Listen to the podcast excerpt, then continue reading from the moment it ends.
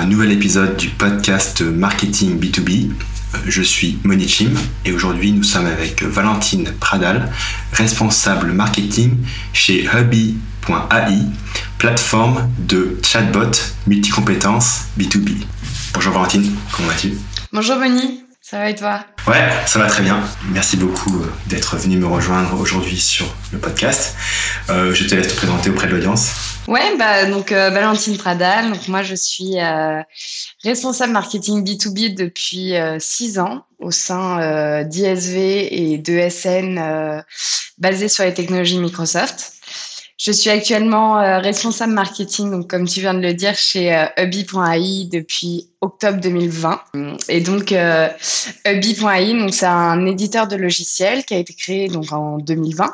C'est une plateforme de métabot B2B, 100% no code, euh, adaptée à Microsoft 365, à la digital workplace et au web. Et en fait, c'est une plateforme qui est illimitée en nombre de bots entièrement personnalisable avec laquelle euh, vous pouvez euh, créer en fait vos propres scénarios, rajouter vos connecteurs en quelques clics, ajouter des modules adaptés euh, à tous les secteurs d'activité et disponibles sur tous les environnements. Et, et, en fait, avec Ubi aussi, vous pouvez créer des bases de connaissances très facilement. Donc, donc en, bref, euh, c'est euh, une plateforme de, de bots sur mesure qui est adaptée euh, à l'image de marque et euh, aux besoins de, des organisations. Ok, merci pour la présentation, c'était intéressant. Du coup, on avait discuté auparavant du content marketing. Quel est le message que tu as envie d'apporter aujourd'hui à l'audience par rapport à cette thématique? Alors moi j'avais un sujet euh, bah, du coup euh, que, que j'ai expérimenté dans mes différentes expériences euh, ayant travaillé dans des PME, c'est euh, pourquoi miser sur la, la, création de contenu la première année. Déjà en fait pour moi le, le premier point qui est, qui est important d'aborder c'est comment définir le marketing de contenu, à quoi ça sert. Donc, le marketing de contenu, ça donne la possibilité aux entreprises d'attirer des, prospects en mettant en place une véritable stratégie de contenu. C'est-à-dire que les entreprises peuvent renforcer leur identité de marque, leur crédibilité et leur notoriété grâce au contenu créé. Mmh. Ouais, carrément. Et euh, par rapport à, aux, stratégies de, de, marketing de contenu, est-ce que tu peux nous raconter euh, différentes choses que tu as pu mettre en place euh, dans le passé et qui ont donné des résultats intéressants? Oui, bien sûr. Bah, en fait, euh, donc, lorsque je suis arrivée chez, chez Hubby il y a bah, maintenant un an et demi, le produit en fait venait à peine de, de voir le jour. Et c'est vrai qu'à mon arrivée, en fait, je devais tout construire de A à Z. Donc, c'est-à-dire la création des réseaux sociaux, l'optimisation du site internet, euh, le travail sur le référencement et la création de contenu, du coup, pour gagner euh, en visibilité et en notoriété. Donc, quand je dis contenu, on parle d'articles de, blog, de webinars, de vidéos. Et c'est vrai que la, la, première étape, en fait, euh, qui pour moi est, est importante, c'est euh, en fait j'ai organisé un point avec euh, les équipes commerciales pour qu'on définisse ensemble la cible, le profil du client euh, idéal et les mots-clés euh, sur lesquels on devait se, positionner pour être visible. Du coup, donc suite à, à ce point, j'ai euh, commencé à faire un gros travail de référencement, en revoyant toutes les pages du site web, en renommant toutes les images, les métadescriptions, les titres de pages, etc. Et ensuite, une fois que le référencement était un peu, enfin, était fait entre guillemets, j'ai créé une partie blog sur le site. Et euh, c'est vrai que, en fait, la partie blog, elle est, euh, elle est intéressante d'être créée euh, une fois qu'on connaît bien le produit et euh, une fois qu'en fait on peut se fixer un objectif de rédaction d'articles de blog. Une fois que, que je m'étais fixé euh, cet objectif, euh, j'ai travaillé en fait main dans la main avec tout, toutes les équipes, que ce soit technique, commercial, euh, le Customer Success Manager, pour justement m'aider à rédiger des articles euh, pertinents en lien avec, euh, avec nos cibles. Au fur et à mesure, j'ai remarqué que, que nos articles étaient de plus en plus consultés, que grâce à ces contenus, on était aussi de plus en plus visible sur les moteurs de recherche. Et d'ailleurs, ça, ça me fait penser à un, point aussi qui est, qui est important là-dessus, c'est lorsqu'en fait on va créer du contenu. C'est intéressant aussi de regarder directement les KPI via par exemple Google Analytics. Euh, sur par exemple le nombre de clics euh, sur la page, le temps passé sur la page, le taux de rebond. En fait, ça va permettre aux rédacteurs et euh, enfin à nous marketeurs de réajuster euh, le contenu si besoin. Donc ça c'est vrai que c'est un point euh, important que je fais très régulièrement. Et donc pour pour te donner en fait un petit retour d'expérience chiffré, c'est vrai que donc après un an le référencement naturel donc avec tous ces articles etc nous permet d'acquérir 15% de nos leads. Donc c'est quand même hyper important de, de travailler dessus. Ok. Bah, juste, euh, juste euh, ouais. une question par rapport à ça, c'est vachement intéressant. Donc du coup, le blog, c'est pas genre euh, on met nos actus, etc. C'est plutôt on essaye de pousser des contenus qui vont intéresser les internautes par rapport à des intentions de recherche. Est-ce que au-delà de cette de cette stratégie de, de production de contenu, c'est important d'aller aussi aller chercher des backlinks? Ouais. Ou alors est-ce que c'est plus d'actualité euh? Ah non, ça c'est aussi hyper important. Et euh, c'est vrai que nous, on a un, réseau de partenaires en fait euh, où du coup on essaye de, enfin, on, on, fait en sorte d'être aussi sur leur site pour être plus crédible auprès de Google et aussi entre nos pages, on relie volontairement les articles de blog à nos pages en interne sur le site et, et effectivement ça travaille aussi, enfin ça fait partie aussi du référencement naturel, ouais. Tout à fait. Ouais, bien sûr. Tout à fait. Maillage interne. Ok. Effectivement, comme tu viens de le dire, le, bah, le, référencement, il y a, y a plusieurs, euh, plusieurs best practices, mais il y a aussi euh, d'autres types de contenus qui sont intéressants aussi à mettre en place et qui vont aussi participer au, au référencement. Euh, c'est euh, par exemple les, les webinars. Donc après, par, euh, par expérience, si tu veux, en fait, les webinars dans le domaine IT, c'est vraiment l'action online qui est la plus génératrice de leads. Euh, et, d'ailleurs, euh, enfin, pareil, tu vois, donc nous euh, sur l'année, bah, l'avantage c'est qu'on est début janvier, que je peux te faire le, bilan de l'année. Mais en fait, sur l'année passée, nos webinars nous ont généré plus de 50% de nos leads. Hmm. Donc c'est aussi un biais super important, quoi. Ok, super. Et du coup, donc là, webinar, est-ce que est-ce que tu penses qu'il y a des best practices sur les webinars par rapport à la fréquence, par rapport au contenu, par rapport à la façon de les animer, ou tu penses que ça, devait être euh, très dépendant du contexte et de l'industrie dans laquelle tu te trouves? Alors, euh, je pense qu'en fait, tu as des... Si tu veux, surtout la première année, enfin, je, je pense qu'il faut vraiment que tu, euh, tu axes ta stratégie sur du, test and learn et sur de l'ajustement.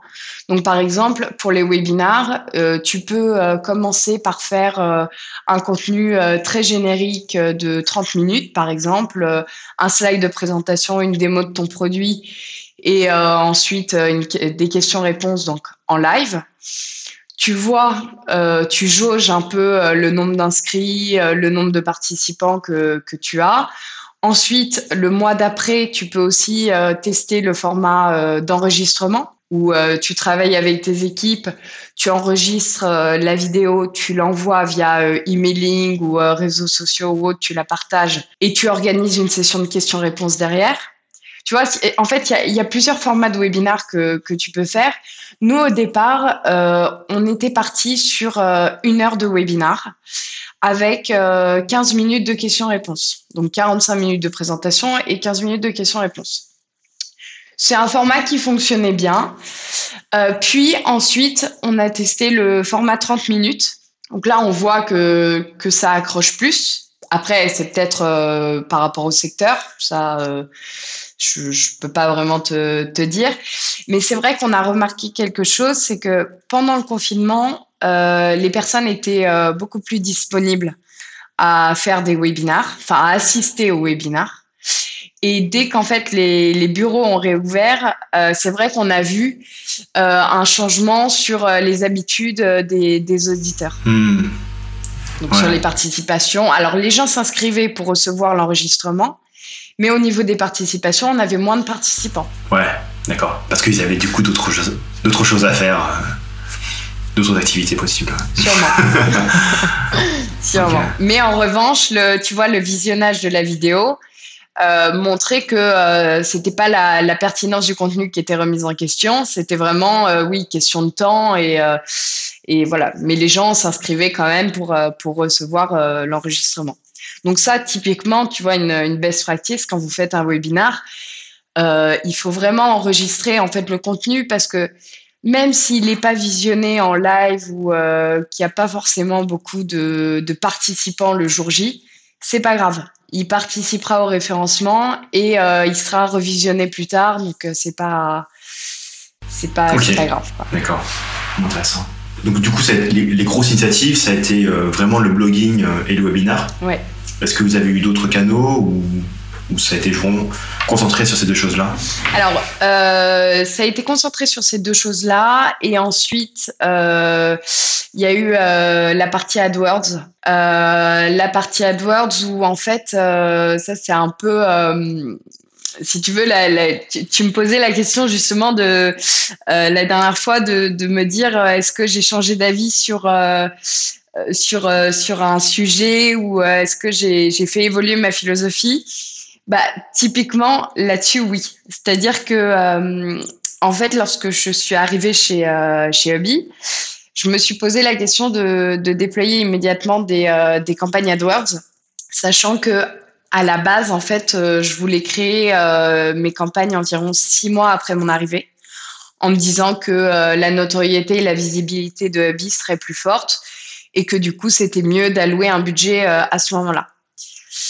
Euh, après, finalement, en- j'ai un peu revu ma copie et euh, en parlant avec d'autres marketeurs, je me suis dit qu'en fait, je gagnerais plus en visibilité si je le faisais directement. Et après, après voilà, je sais pas si, si en attendant six mois, euh, j'aurais eu les mêmes résultats, mais aujourd'hui, je peux te dire que mes campagnes euh, AdWords euh, nous rapportent environ euh, 20% de nos leads, euh, de nos leads. Donc, ce qui est plutôt pas mal. Mais bon, je sais pas, je sais pas ce qui aurait été Voilà, ce qui est plutôt bien. si j'avais attendu, mais mais bon, je pense que c'était c'était pas mal de le faire comme ça. Bah, en fait, quoi, si tu aurais attendu, euh, tu aurais eu des campagnes brand qui auraient généré plus de clics parce que la marque aurait été plus connue euh, via les campagnes euh, organiques. Euh, mais tu aurais eu un manque à gagner par rapport à 6 mois euh, de, temps où tu fais pas de campagne C'est AdWords. ça. Donc au final, euh, C'est ça. On s'a- le plus smart, je pense que c'est commencer à faire les deux. Bah, en fait, c'est ça. Et tu vois, c'est, c'est- enfin, quand je parlais aussi aux marketeurs, c'est, c'est ce qui m'a été recommandé. Et euh, c'est vrai qu'il a été prouvé euh, que il vaut mieux être sur les deux fronts, quitte à ce que les personnes ne cliquent pas forcément sur tes AdWords. Mais au moins, tu gagnes en crédibilité et en visibilité. C'est ça. Et, euh, et, en, et en plus, tu as une lead gen qui est immédiate Mm. euh, et qui ensuite pourrait être balancée par le fait que les, les campagnes organiques vont commencer à, générer des résultats un peu plus tard. Ouais. Exactement. Est-ce que tu as des, euh, pas des, des- quelques best practices euh, à partager euh, à notre audience euh, qui, peuvent peut-être sortir de la stratégie de contenu Euh, oui, alors oui, j'ai des, des best practices. C'est vrai que euh, la, la première, je dirais, c'est vraiment travailler en itératif. C'est-à-dire que euh, lorsque vous lancez votre activité, votre produit, il se peut que tout ne soit pas parfait. Mais euh, je dirais qu'en fait, il faut vraiment pas hésiter à se lancer et à réadapter en fonction des retours. Ça, pour moi, c'est euh, un point qui est, euh, qui est assez important. Euh, après, euh, après, moi, c'est aussi dans ma façon de travailler, mais j'implique beaucoup les équipes. C'est-à-dire que euh, un exemple concret, quand je suis arrivée chez Hubby, j'ai fait un atelier business value proposition, donc avec avec les commerciaux, pour justement définir les habitudes de nos cibles, les bons messages à adresser, ce qui m'a permis aussi bah, de m'en servir dans mes contenus, etc. Et je dirais, ouais, un, troisième, euh, un troisième point euh, qu'on fait aussi beaucoup euh, chez Hubby, c'est euh, faire en sorte que les employés en fait deviennent euh, ambassadeurs de la marque, c'est-à-dire qu'ils ils relaient en fait un maximum de contenu et surtout garder en tête que ce sont les premiers ambassadeurs. C'est c'est grâce à eux aussi que votre contenu sera beaucoup plus visible et vous allez aussi gagner en, en notoriété via via vos employés.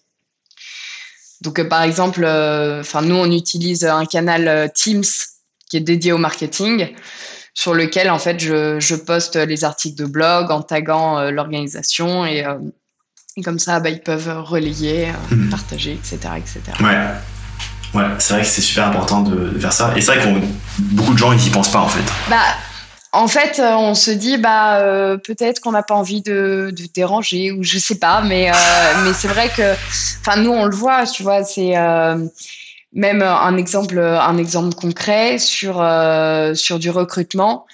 tu recrutes en fait des, des profils comme comme tes employés, donc pourquoi pas ne pas relayer l'info sur leur réseau avec leurs relations et, et, du coup on le, enfin nous on voit que ça ça fonctionne bien. Est-ce qu'il y a un marketeur, un event ou bien une ressource que tu conseilles euh, de suivre aux gens?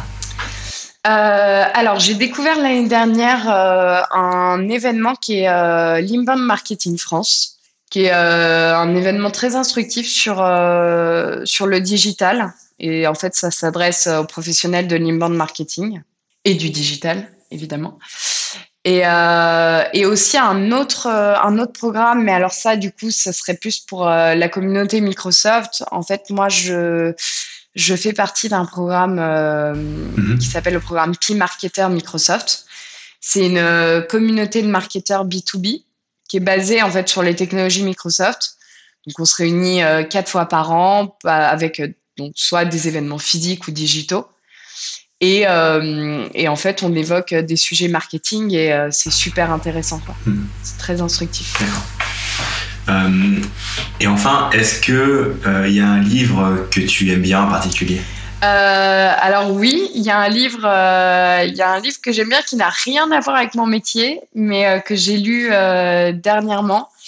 C'est le livre d'Alexis Michalik qui est euh, auteur et metteur en scène euh, d'Edmond, du porteur d'histoire et autres euh, pièces de théâtre à succès. ça s'appelle Loin.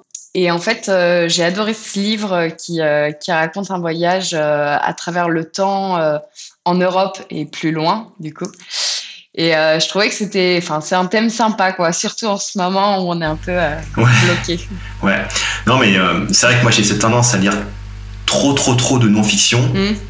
Alors que la fiction, bah, c'est des choses qui permettent de, bah, de s'évader, de se relaxer aussi un petit peu euh, et de voyager euh, à l'intérieur. Donc ouais, bonne reco, j'irai voir ça. Et il est vachement bien, vraiment. Ouais, ok, bah écoute, dans ce cas-là, je vais regarder ça.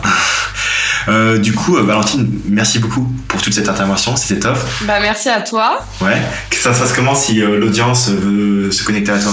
Bah écoute, moi je suis disponible sur LinkedIn, mon profil donc Valentine Pradal, si si l'audience veut échanger sur des sujets marketing ou ou autre.